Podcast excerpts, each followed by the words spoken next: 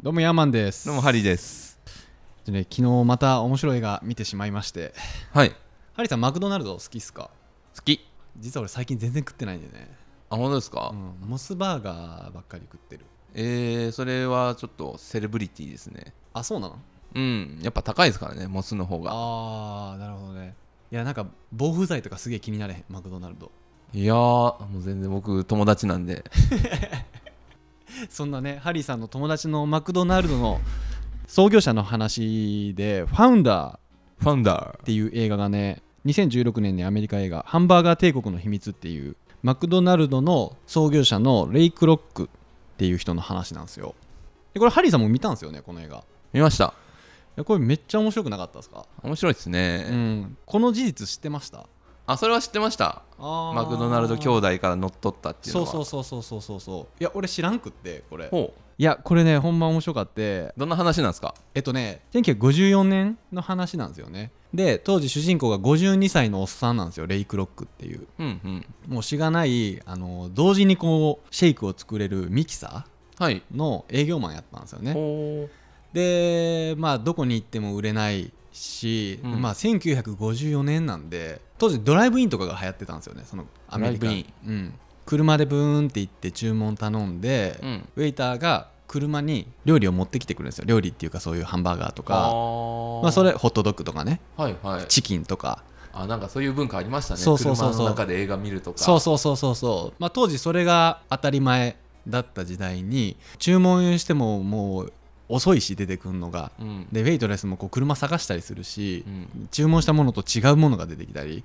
うーんまあ、そんなことにイライラしながら、まあ、営業してるっていう、まあ、そういう時代風景が描描写から始まってで全然ミキサーが売れないっていう時に秘書から電話がかかってきてうんそのミキサー6台注文がありましたと。うんこんだけ営業してて売れない6台も売れるわけないだろうっつって確認の電話するんですよねうんほんならすごい慌ただしいお店がすごい慌ただしくってで6台の注文もらってるんだけど確かかっつったらいや間違ってる6台じゃない8台だみたいなうん電話の向こうすごいこう慌ただしいんですよねほうほうどういうことだっていうことであの急いで、えー、と当時サンフランシスコなのかな当時はあカリフォルニアかなカリフォルニア州にある小さなハンバーガーショップがねすごい繁盛しててそれがマクドナルド兄弟がやってるハンバーガーショップなんですよねマックとディックマックとディックうん、ほんでなんでこんな流行ってんだって言って見に行ったらすごい行列できてるんですよほう並んでるんですよねお店の前にはあはあ人が車で注文するのではなくそうそうそう当時まあ俺今の俺らからしたら当たり前の光景なんやけど当時からしたら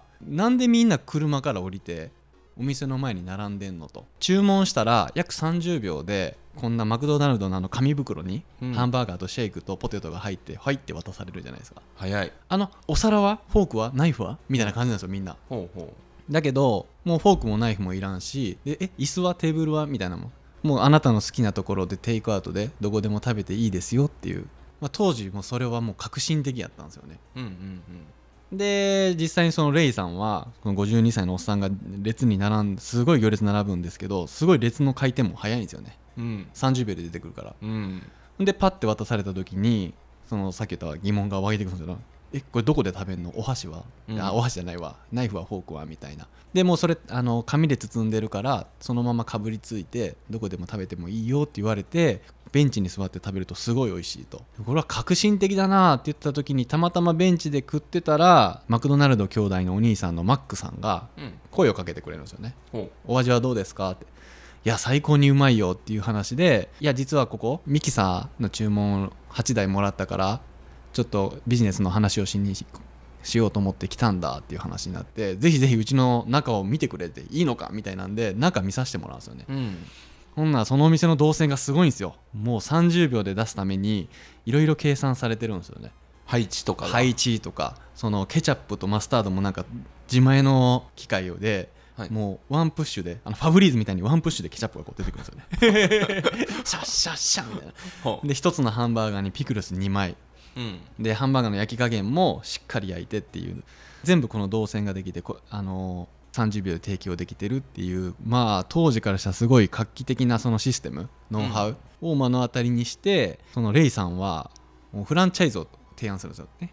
でマックスお兄さんは結構おおらかな人柄でディックの弟がすごいその計算が緻密でまあ兄弟2人でそのシステムを考えたって言ってでフランチャイズを提案するんですけどあのーもうすでにマックとディックさんはフランチャイズ展開してたんですよねあのきょその兄弟の考え方はやっぱフランチャイズすると品質がすごく落ちちゃうんであー品質管理が難しいから自分の管理の行き届く範囲でフランチャイズ展開するっていうので34店舗ぐらい出してたんですよねでレイさんはそれ聞いて諦めて帰ったんですけどやっぱりあの素晴らしいシステムのことが忘れられへんくってもう一回プレゼンしに行くんですよねうんその忘れられへんっていうのもその街をこう見て回った時にアメリカのねレイさんはミキサー売るのにいろんな土地に行ってるんで当時のその街並みっていうのがもう裁判所と教会しかないなかったらしいんですよへでえまあ教会は十字架あやるのにないし、裁判所の上にはアメリカのあの国旗があってあーはいでそのマクドナルドにはそのゴールデンアーチって言って今の M のさあのアーチがあるやんか黄色の黄色のあれがそのお店の屋根にこうゴールデンアーチ今みたいに M じゃないんだけどこのゴールデンアーチっていうのがかかっててまあそれが一種のマクドナルドの象徴みたいな形になっててあのアメリカ全土の家族たちにこのゴールデンアーチを届けようみたいなねうんもうどこ行ってもあのお腹を空かした家族たちがあなたが考えたハンバーグを望んでるっていうこうすごいプレゼンをしてそれに根気負けしてあのその兄弟はレイ・クロックにフランチャイズを任せることにしたんですよねうんただただし品質がこうダメになったら嫌だからって言って結構契約で厳しい契約をこう結んではいその何かあった時マクドナルドに関する何か変更がある場合は我々の承認を得ることみたいな契約を結んで事業を始めるんですねさあ始めようっていう時にまずはお金ですよねお金お金フランチャイズでマクドナルドっていう名前を使ってあのシステムを使って商売をしていいとうんでやったら儲かるでもそれをやるために店舗がいるし土地もいるしみたいなんでお金がまずいるんですよね元手がかかります元手がかかるるんでねでレイさん何したかっていうとまずは銀行に行ったんですよね銀行うんうんお金を食べるためにお金を借りるためにあの自分で企画書を作って店舗の設計図持って銀行回るんですけど もうレイさんが52歳でねもういろんなものをもうミキサー売る前はなんか紙コップ売ってたりとか紙コップ売る前はなんかいろんなビジネスの営業マンやってたんでもう銀行の人たちに顔を知れ渡っててまたお前かみ たいなでどこも貸してくれへんくって、うんで最終的に貸してくれたのが住宅ローンの関係の銀行で当時家だけはいいもん持ってたんですよおレイーさんはのいね、はいでもうその家を担保にお金借りたんですよね嫁さんに内緒で、へーあらあらもう失敗したら家差し折られたら全て失うみたいな状況で1号店をオープンさせたんですねうんフランチャイズなんでね1店舗だけやったら全然収益も見込まれへんし、あうのん結構そのマクドナルド兄弟と交わした契約がさ厳しかったんですよね儲かってもほとんどマクドナルド兄弟に持ってかれるみたいなへえだからやっぱ2店舗3店舗であの多店舗展開しないと、まあ、やっていけない状況で俺これすごい勉強になったんがでその地元のこのカントリークラブカントリークラブまあ今でいう何なんかなコミュニティ金持ちばっかり集まるコミュニティみたいなクラブって当時あったんですよねあーはいなんか会員制会員制のサロンみたいな、はいそうそうそう今でいうでもあれだよねあのそういうコミュニティだよねオンラインサロンとかのああそういうところも、まあそうですね、うん当時その1950年代ってなんか金持ちが集まってフォークとナイフでカチカチやって飯食ってコミュニケーション取るみたいな文化があったんでそういうところに参加して金持ちに出資募ったんですよねうん絶対儲かるからみたいなでお金集めることに成功したんですけどやっぱりね自分より金持ちにねフランチャイズのオーナー任せるとね失敗するんですよねそうなんですかうん、そのレイさんもやっぱりね失敗するんですよやっぱり金持ちはね当時そのマクドナルド兄弟はハンバーガーとポテトとシェイクしか出し出さないともうはい一番回転率のいい商品に絞って生産性上げて収益上げるっていうモデルやったのに金持ちに任せるともうそこでチキン出したりとかああコーン出したりとか まあ自由にやるわけですよ出したくなりますよねうんでいいに決まってるだろこっちの方がみたいなもう管理ができなくなるんですよねうんあのレイさんもやり方変えて上昇志向のある労働者を集め出すんですよねいろんなところで講演してほうほういろんな人スカウトするんですよ会社に来た保険のセールスマンをいきなりスカウトして店舗任したりとかへえで当時やっぱり仕事求めてる人も多かったんでこれをやれば儲かるっていうものがレイさんもう持ってたから、うんうんあとは人と金だけやったんですよねで人を集めてで人が集まると自動的に資金繰りも収益あのー資金もよく回るようになってきてっていう風になってくるんですけどそのレイさんが壁にぶち当たるんですよね壁やっぱり契約内容が厳しくって、うん当時14セントハンバーガー1個14セントかなんか25セントまあまあうんめちゃくちゃ安いですわ、うんその収益だけでは本社に上納金納めてキャッシュフローが回らなくなってくるんですよね、うんまあ、金さえあればもっとうまくいくのに波を越えれないんですよねで銀行ももう金も貸してくれへんしでこのまま行ったらもう資金繰り苦しくなるって言って住宅も差し押さえられるっていう寸前になんか変なあるコンサルと出会うんですよこれが後のそのマクドナルドの、C、初代の CEO になる人なんですけどほ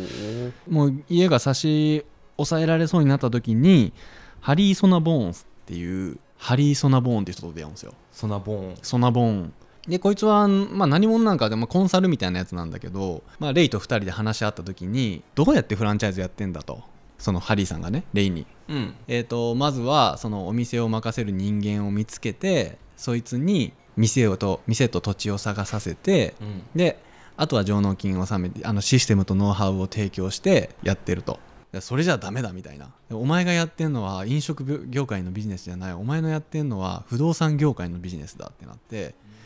でハリーさんがそのハリーさんで そのハリー・ソナボーンで ややこしいなはいハンバーガーだけであの帝国は築けないとハンバーガーの収益だけで、うん、ハンバーガー帝国は築けないとほもっと収益源を増やせって言って始めたんが俺これ知らんかったよねフランチャイズ展開のそんなやり方ううんまあ当たり前なのかもしれんけど店舗出す時の土地の一区画を買うんすよね買うオーナーがねそこの一区画を買ってリースさせるんですよならハンバーガーで売り上げた売り上げの上納金プラス家賃が入っていくんですよねでその家賃がたまった家賃でその区画を増やしていくんですよだからその土地の面積増えていったらリースの料金もどんどん上がっていくじゃないですかはいっていうやり方をして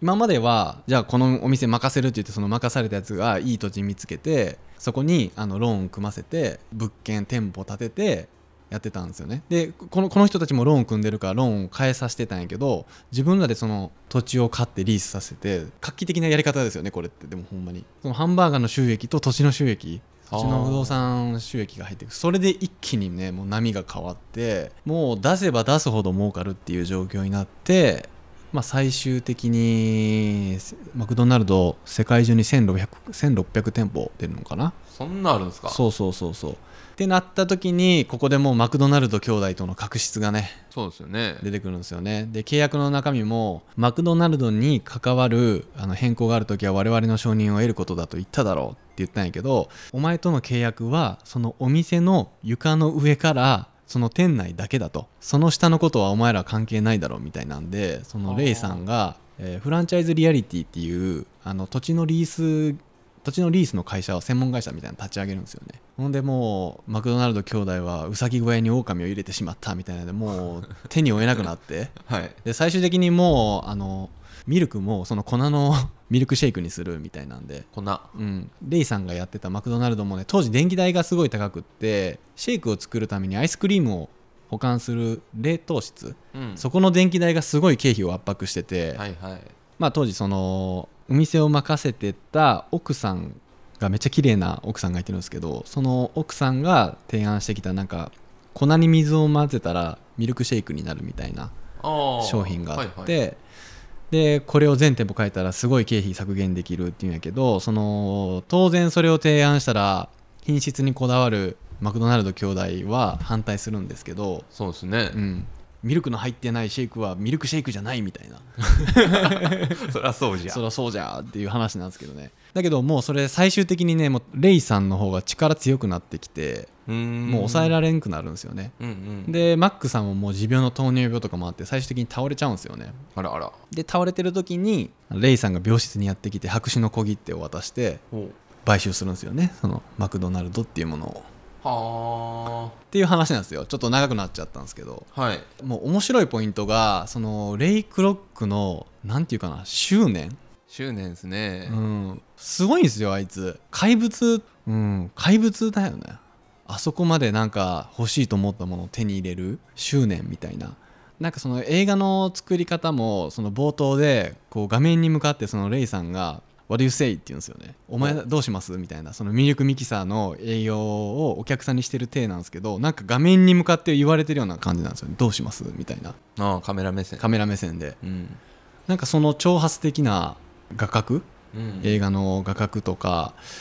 一般的にそのレイクロックって伝説の経営者なんですよねそうですねうん、でたくさんの雇用を生み出してマクドナルドっていう飲食産業の最強ハンバーガー帝国を作ったうんカリスマなんですけどその映画ではその裏ではもう怪物のごとくほ自分が欲しいとものに対してはもう人もうる裏切るし約束も守らんし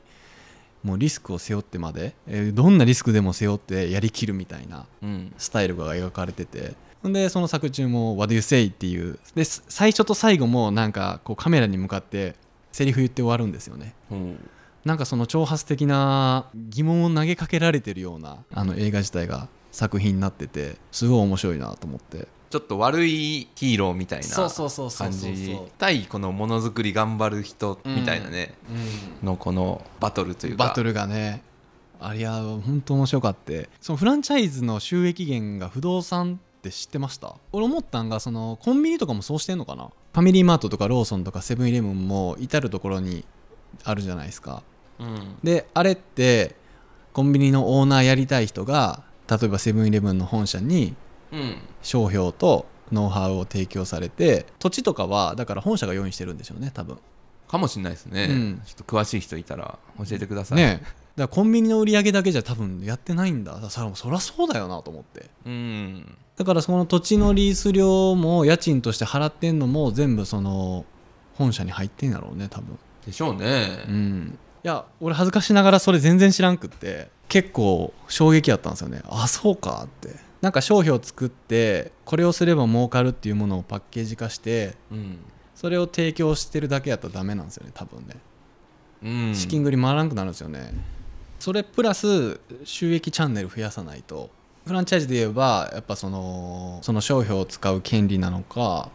させば店舗出すんやったらその土地とかなるほどと思ってねハンバーガー屋じゃなく不動産屋であると、そうだからマクドナルドはハンバーガーで帝国築いたんじゃないんですよねうん不動産でハンバーガー帝国を築いたんですよねフランチャイズをいや面白いなと思ってでね、あのー最終的にマクドナルドを兄弟が買収するときに270万ドル170万ドルあと未来英語のロイヤリティ1%条件を出してくるんですけど最終的にその270万ドルは兄弟に払ったんですよね税金で70万ドル取れ取って、えっと、お兄ちゃんと弟に100万ドルずつ未来英語のロイヤリティ1%に関しては口約束口約束やったんですよねでまあそれはちょっとできる限りのことはするからって言ってでもレイは踏み倒すんですよね最初から踏み倒す気やったんでであの最後の条件で兄弟が作った本社だけは渡せないと本社サンフランシスコああそのお店お店、はい一番最初に兄弟がはじ始めたお店だけは渡せないっていうのでただまあマクドナルドっていう名前うんとあのゴールデンアーチうんあれはもうレイが買収してるからそれは使えなくなっちゃってお店の名前変えてそのままそこのハンバーガー屋さん続けるんですけどう、ん映画には触れられてないんですけどね兄弟のお店の近くにマクドナルドを出してでそのお店潰れちゃうんですよねはあそれももうレイひどいなみたいなでもそ、まあ、あいつは執念の男なんでねうん潰したれ弱肉強食だみたいなねで最後にその弟のマクドナルド兄弟の弟のディックさんがレイに質問するんですよね便所で一緒になった時にはいあのとあの初めてうちの店に来た時うちのシステムを全部披露ししたじゃしただろうとでその時になんで自分でそれをやろうと思わなかったと自分でやることもできただろうとそれをなんでフランチャイズっていう形で提案してきたんだって説明した時にマクドナルドっていう響きが最高だとほういかにもアメリカ人らしくってああでレイクロックはクロックっていう名前なんでクロックっていう名前のハンバーガー屋さん誰が食べたいと思うこのスラブなまりスラブなまりの英語の発音でみたいなことを言い出してうんマクドナルドの響きに惚れたんですよねレイさんってうん面白いこと言うなと思って最後例えばそのマクドナルドっていうのはもう上品であり豪華であり当時のアメリカを象徴してるようなサウンドだみたいな初めてあの店を見た時に俺はもうこの店を手に入れるって決めてたんだって最後言ったんですよねうんすごい執念の男レイ・クロックうん世間ではカリスマ経営者と言われてるけど実はその裏ではすげええぐいこともしてたっていうねうんそういうドラマが描かれてるんですよ何かを手に入れるために何かを犠牲にするみたいな時ってあるじゃないですかおー なんかかっこいいな例えば仕事やるために家族の時間削るとかでもレイさんすごかったじゃないですかまあレイさん離婚しますからね離婚してねそうそうそうそうほんでその自分の従業従業員っていうか3店舗目ぐらいを任せてたその粉ミルク粉ミルクじゃないわミルクシェイクを粉で作るのを提案してきた女まで手に入れてましたからね最後ね映画の中ではあんまりその不倫がどうのこうのとかあんまり描かれてないんですよねもうレイ・クロックっていう男がどういう男かみたいなのにフォーカスされてるんであんまりそこ表現されてないんですけど普通に見てたら何でも手に入れていくんですよね映画でも言われてたんがやっぱり人生を最強にするためには執念と覚悟だって言ってましたねどんな天才よりどんなお人よしよりどんなセンスのある人間よりも執念と覚悟を持った人間が一番強いみたいな覚悟持ってる かおお 怒ってるね そこの君だぞ